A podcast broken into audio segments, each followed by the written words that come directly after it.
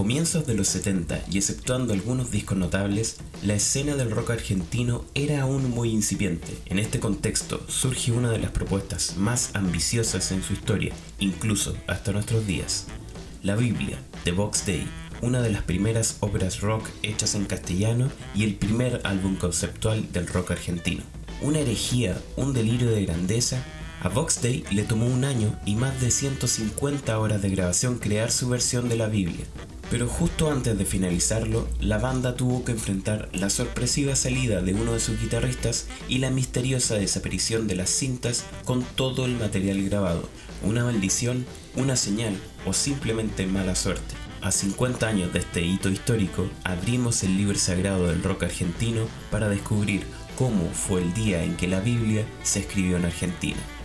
Soy Gabriel Chacón y estás escuchando un podcast de Musimérides.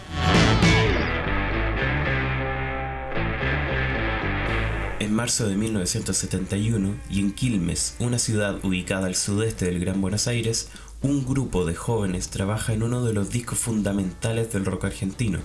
Claro, ellos en ese momento no tenían idea lo importante que sería este álbum el número 14, según el ranking que hizo la Rolling Stone de ese país en 2007 con los mejores 100 discos del estilo. La lejanía entre Quilmes y la capital federal les significaba una complicación al momento de formar parte del incipiente circuito del rock nacional. Por esa fecha, Box Day comenzaban a ser conocidos con sus primeros éxitos. Compulsión. Canción para una mujer.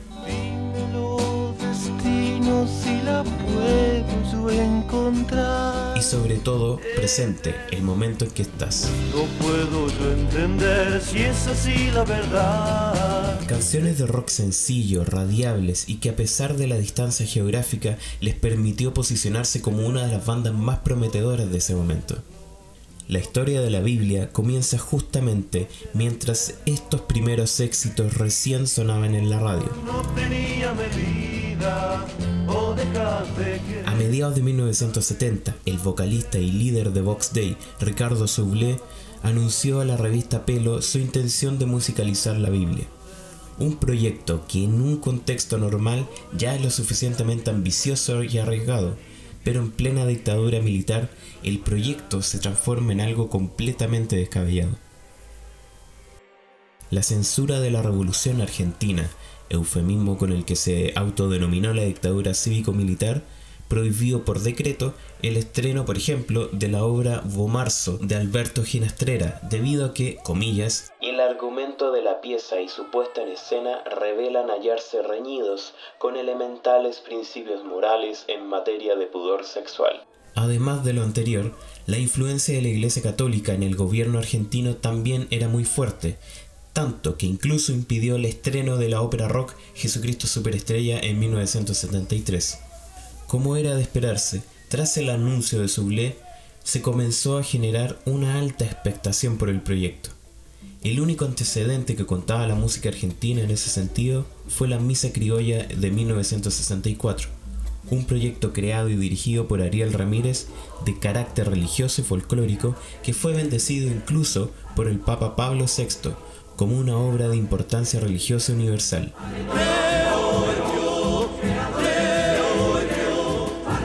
Siete años después, el contexto era muy distinto en el país. En plena dictadura militar, el hecho de que cuatro pelilargos se pusieran a hablar de Dios y el lenguaje de rock era algo más que sospechoso. Así lo recuerda el bajista de Box Day, Willy Quiroga. Eh, era como un desafío. Más que nada teniendo en cuenta lo que en aquella época se, tenía como concepto de la música rock, ¿no? los, músicos de rock eran unos loquitos de pelo largo, no se los tomaba en cuenta, nos paraban a todos en cualquier lugar, te cortaban el pelo, te rompían los pantalones, te dejaban ir a tu casa con los pantalones abiertos, ¿viste? Era una cosa de loco. Pero ¿cómo fue que un proyecto de esta magnitud se colara en la incipiente industria musical argentina? La independencia parecía ser la respuesta, o al menos así lo relata Juan Carlos Godoy, el guitarrista rítmico del grupo en ese momento. Las grandes compañías no apostaban ni 10 centavos a lo nuestro. En la libertad de creatividad como la que tuvimos nosotros, haber podido concretar ese sueño fue magnífico. Surge entonces el sello independiente Mandioca, dirigido por el productor Jorge Álvarez y que editó discos y singles entre 1968 y 1970. Entre ellos se encuentran álbumes de Manal, Maurice y Vox Day, y canciones de Tanguito, Miguel Abuelo y Los Abuelos de la Nada, e incluso hits como Jugo de Tomate de Manal. Jugo de tomate frío, de tomate Pero quien ideó el proyecto fue el vocalista y guitarrista principal del grupo Ricardo Sublet. Con 20 años recién cumplidos, comenzó a concebir una idea que fuese más allá de la canción popular fue entonces que se topó con la Biblia, el libro máximo del cristianismo y el nexo mayor entre Dios y la humanidad. El libro sagrado que, según sus creyentes, está escrito bajo inspiración divina.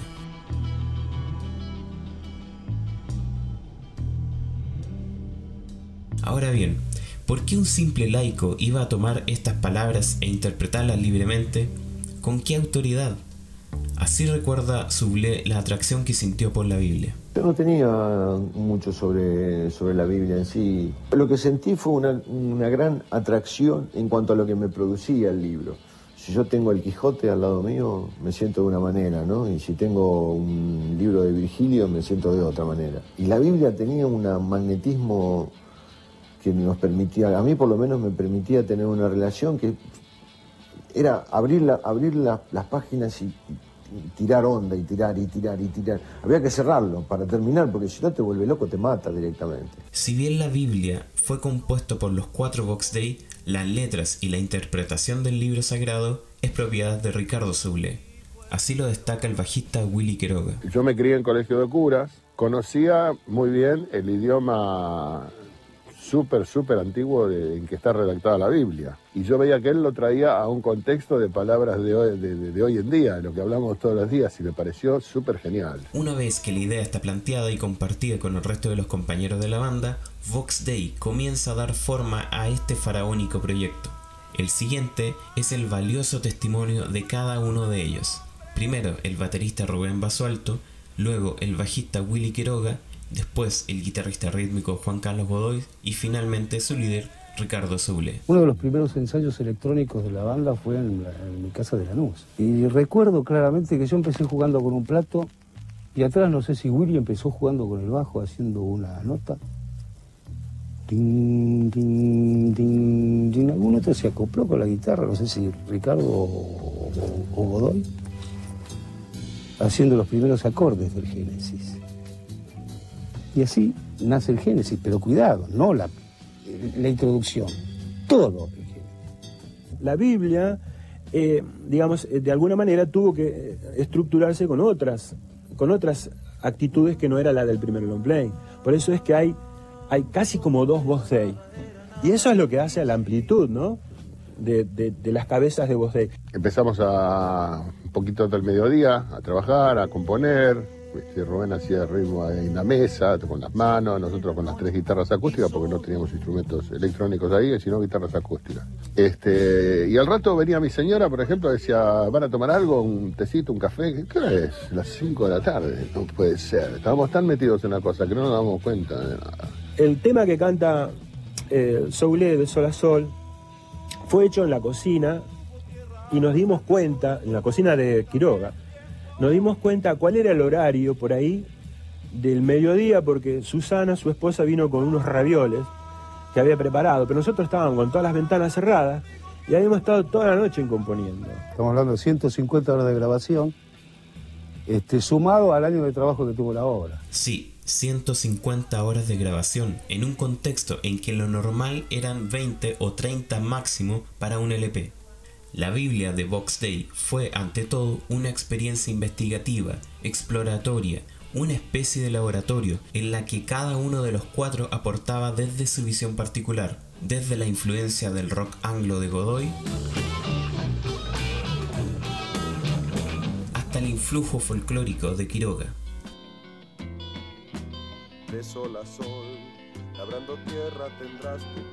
Sin embargo, los meses pasaban y no había noticia de la obra. El proceso de composición y grabación estaba tomando más tiempo del que pensaron originalmente. Los medios de comunicación se inquietaban con la expectativa y la revista Pelo lo hacía notar, refiriéndose a él como el disco que no sale nunca. En todo este ambiente y cuando el álbum estaba a punto de estar terminado, surgen dos imprevistos que hizo retrasar aún más el proyecto. El primero de ellos fue la renuncia sorpresiva del guitarrista rítmico Juan Carlos Godoy. Así lo cuenta el mismo Godoy y sus compañeros de banda. Me fui del grupo Bosley por varias razones. Hay otro hecho auspicioso que tampoco Soule lo sabe. No lo sabe nadie. Cuando yo tomé la decisión de irme de Bosley, fue arriba un escenario. La gente hacía esto. Blum, blum, blum, blum. Y yo lloraba, lloraba, lloraba y lloraba. Hacía rato, hacía, hacía años ya que estábamos juntos, del 67, estamos hablando del 70, 70 y pico, hacía tres años que nos veníamos jodiendo. Y algunas veces nos habíamos eno- enojado, otras no, pero éramos compañeros de trabajo. Y bueno, y en ese momento me dice, me voy. Le digo, no, ¿qué te vas a ir? Le digo, si todavía tenemos como dos horas de ensayo. No, no, me voy. Me voy, me voy de la banda. Digo, no, déjate joder, ¿cómo te vas a ir de la banda? No, sí, sí, no aguanto más, yo no quiero estar más, dice yo, que no sé qué me no sé qué me dijo porque me obnubilé totalmente y ya los demás escucharon todo lo que estaba pasando, entonces imagínate la que se armó. Realmente no sé, creo que lo superó la- el proyecto. El proyecto fue tan grande, tan fuerte, este, que no, no lo pudo abarcar. Ninguno de nosotros lo pudo abarcar, pero qué sé yo, más o menos la fuimos este, piloteando. Pero creo que se asustó, que le dio miedo. Y, este, y no pudo hacer frente a una situación que le hubiera sido muy favorable porque no era un hombre que le faltara talento. Si hubiera sido un, un poquito menos testarudo, capaz que me hubiera quedado para siempre en Bosley. Yo no era que le, le tenía envidia a Soulier, si bien en determinado momento a lo mejor pude haber tenido envidia, decir, ¿qué lo parió? ¿Cómo hace esto? ¿Cómo hace aquello? Había que ganárselo el espacio, eso es lo que yo no entendí. Porque yo lo perjudiqué a Bosley enormemente. De alguna manera yo decía, los voy a castigar, me voy a ir, los voy a castigar. Sin saber de que me estaba haciendo principalmente daño a mí. La tristeza tremenda y el dolor tremendo que me, me- me ocasionó irme, que me dura hasta hoy. El segundo accidente que sufrió la Biblia justo antes de su publicación fue la extraña desaparición de las cintas originales con todo el material grabado. Así lo recuerdan los tres integrantes que quedaron. Cuando estaba todo resuelto y vamos al estudio de grabación, faltaban las cintas, se las habían robado. Entonces había algo medio misterioso en esta situación. Sumándole eh, algunas notas mediáticas, por ejemplo, que decían eh, que cuál, es la, cuál, cuál será la intención de estos pelilargos hippies con respecto a la, ¿cómo se llama? A la obra, ¿no? Bueno, se llamó la policía, empezaron a buscarlas, las cintas y tal, hasta que llamaron por teléfono al estudio diciendo de que alguien había llevado las cintas a una compañía multinacional para venderlas, los Masters. Y bueno, se rescataron las cintas y volvieron al estudio, pero nunca tuvimos la posibilidad de terminarla la obra. O sea, en el momento que se llevaron las cintas, en el momento que nosotros estábamos grabando y se llevaron las cintas, así fue como quedó la primera versión. No tenía ni letra, ni tenía los arreglos de la orquesta al final. En vez de decir, bueno, termina, terminaron, chicos, muchachos, terminaron, ya está completa la Biblia. Nada, no preguntaron nada, mandaron a prensar. Mandaron a prensar el disco directamente. Por eso que la Biblia está incompleta y le falta el Apocalipsis. Lo que está en la Biblia original es una zapada que nosotros habíamos hecho en el estudio como para ver más o menos este, ir rumbeando a veces hacia qué lado eh, íbamos a encarar con, el asunto de- de- del Apocalipsis. Cintas recuperadas, pero aún faltaba una última prueba, la iglesia. Básicamente, la Biblia de Box Day fue un experimento que trascendió por lo original, pero también por lo osado, y Box Day es llamado por la curia para conversar sobre las letras del disco, una invitación tan riesgosa como inevitable. Así relata en ese momento Quiroga, Pasuelto y Zule. Me acuerdo que estaba Monseñor Gracieli en ese momento, que era el nexo con el Papa, y fuimos ahí a la curia, que estaba en Suipacha, a media cuadra de Santa Fe, para acá, digamos, para el lado de Quilmes. Y yo recuerdo estábamos vestidos así, nada más que me falta el pañuelito, las botas arriba de los pantalones, con los pelos por acá, y de pronto, este, allí a lo lejos, la imagen de este hombre con su sotana y nos mira a los cuatro como estábamos sentados ahí esperando. Nos vuelve a mirar uno por uno y dice, en realidad el hábito no hace al monje. Bueno, muy bien, muy bien, nos dijo, ¿no? Sí, muy condescendientemente. Dice, a ver, bueno, vamos a ver qué es esto de la Biblia. Le pasamos, le pasa a Ricardo las letras. Y vimos que se quedó así leyendo y empezó a leer el Génesis. Levantó la vista, dice, eso es impresionante. Dice, ¿cómo con tan pocas palabras, dice, puede resumir lo que es el Génesis? Ah, pero esto viene muy, muy bien. ¿eh? Dice, bueno, en una semana les contestamos. Curiosamente fue muy buena. Era un momento donde, bueno, estábamos en- bajo un régimen militar, de gobierno militar de, de facto. Sin embargo, no vieron en lo que estábamos haciendo nada peligroso. A la semana vino una aprobación y un pedido de que, o sea, un texto que ellos nos enviaron, donde decía que instaban a los jóvenes a escuchar la Biblia de Dei para, acercarse, para acercarse a la palabra de Dios. Era un papelito muy escueto, era unas pocas frases, pero que debía ir en cada uno de los ejemplares. Con la venia del monseñor Emilio Gracelli, Vox Dei estaba curiosamente autorizado por la Iglesia Católica para interpretar la Biblia en lenguaje de rock.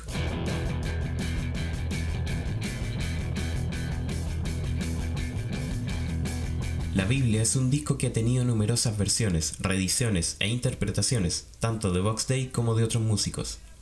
En esencia, la Biblia es una obra que cuenta con siete movimientos y que transita entre melodías calmas y ritmos frenéticos y vertiginosos, blues, folclore y con el foco en el rock. Según las palabras que el cardenal Antonio Cayano le dijo al mismo Soule, a mí me hubiera costado tres horas explicar qué es Dios y vos apenas con un silogismo lo conseguiste. El silogismo al que se refiere el cardenal es justamente el primer verso del tema que inicia la Biblia, Génesis.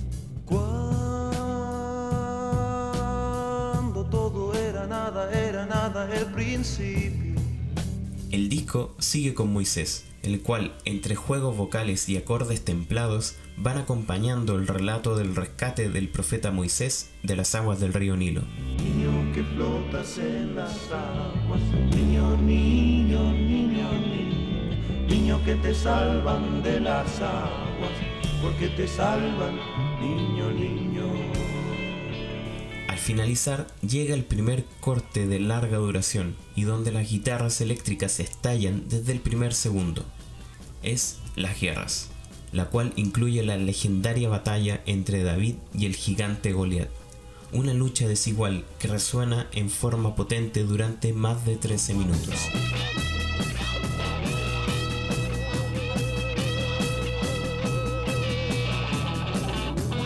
Un momento de paz, libros sapienciales, o mal consignado en el disco original como Profecías, marca el fin del primer LP y es el despertar del protagonista hacia su relación con Dios.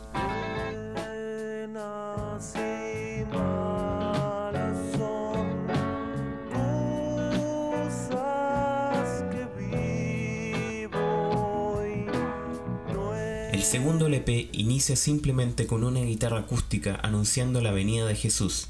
Es Profecías. Ya está cerca venir aquel que nos va a explicar sin violencias ni gritos, paz para este mundo traerá. En la antesala al Apocalipsis se suma la orquestación de Roberto Lar para los 15 minutos que formarán la suite dedicada a Jesús. Esta pieza, dividida en nacimiento, muerte y resurrección, consistió en el trabajo de 25 músicos de cuerdas, algunas flautas y un coro femenino de 16 voces.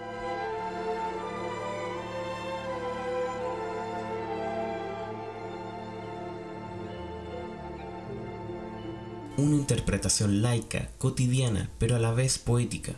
Una síntesis en un contexto convulso en que el movimiento humanista y la imagen del hombre nuevo se transmitía entre los jóvenes. Ricardo Soule toma a Jesús como el Hijo del Hombre, uno más entre nosotros, pero radical y revolucionario. Soule no creía en los milagros, pero sí tenía la firme convicción del poder de la fe de Jesús y su fe en el hombre.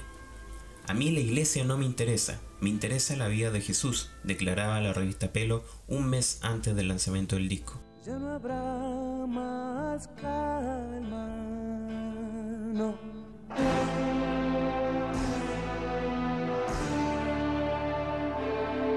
Creyentes o no, la Biblia de Vox Day trajo luz al rock argentino en plena oscuridad y ese foco no se extinguió, incluso en los años más duros de la dictadura militar que llegará al país cinco años después de esta obra.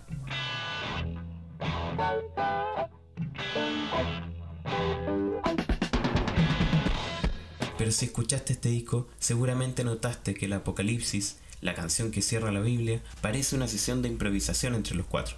Tal como lo contó la banda, el disco que se publicó no fue la versión final, y Apocalipsis quedó incompleto, sin letra y con un final bastante abrupto. 25 años pasaron y Vox Day volvió a replantear la Biblia. Organizan un show con una orquesta de 60 músicos frente a 60.000 personas. Ahora el Apocalipsis tendrá su versión definitiva, esta vez con letra.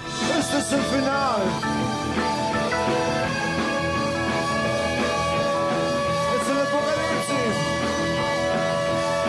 Tardamos 30 años nosotros en poder hacerlo.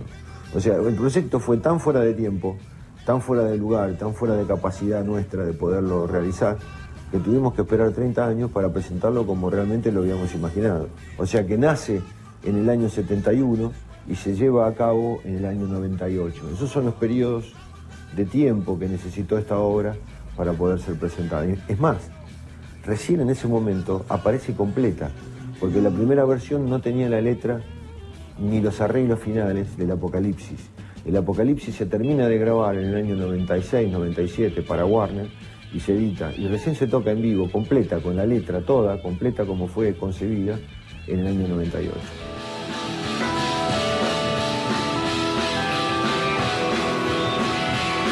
No puede ser el final.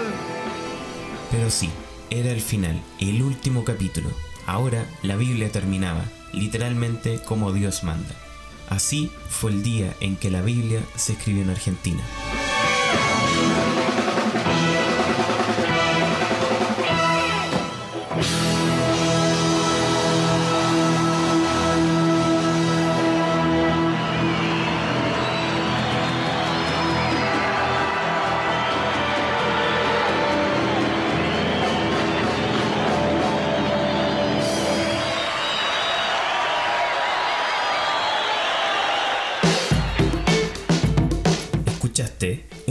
De Musimerides. Recuerda seguirnos en Twitter, Instagram, Facebook y plataformas digitales como Spotify y Apple Music. Muy pronto otra historia. Nos leemos en las redes y que el rock esté con ustedes.